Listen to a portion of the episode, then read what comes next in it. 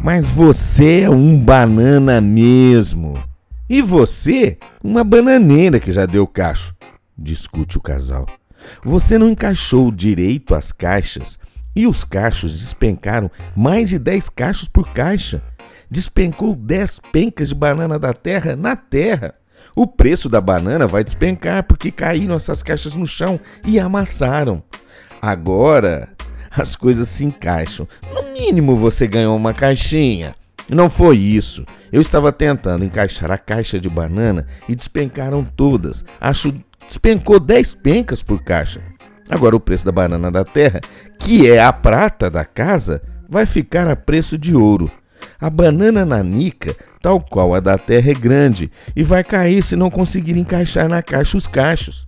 Deixa-me ver. Não acredito! Você também pegou caixas pequenas para as nanicas? Trabalha há tempos e já deveria saber que as nanicas precisam de caixas grandes. Até criança pequena sabe disso. Eu já disse que encaixo todos os cachos nessas caixas e encaixo todas as caixas no caminhão. Preste atenção. Porque se despencar essas pencas de dentro das caixas, vamos ter que vender as bananas ouro a preço de banana. E isso eu não quero. Está bem, está bem.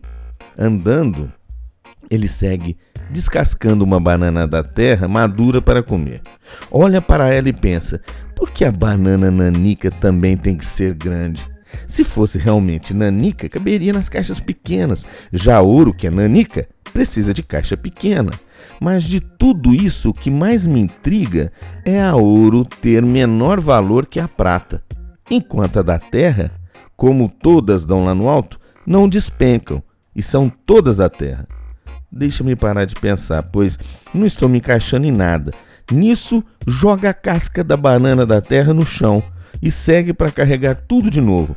Na volta, com uma caixa de bananas nas mãos, escorrega na casca e as pencas despencam pelo chão, tal qual a batatinha que espalha a rama. Olhando para as bananas, resignado admite: Ela tem razão. Eu sou um banana mesmo.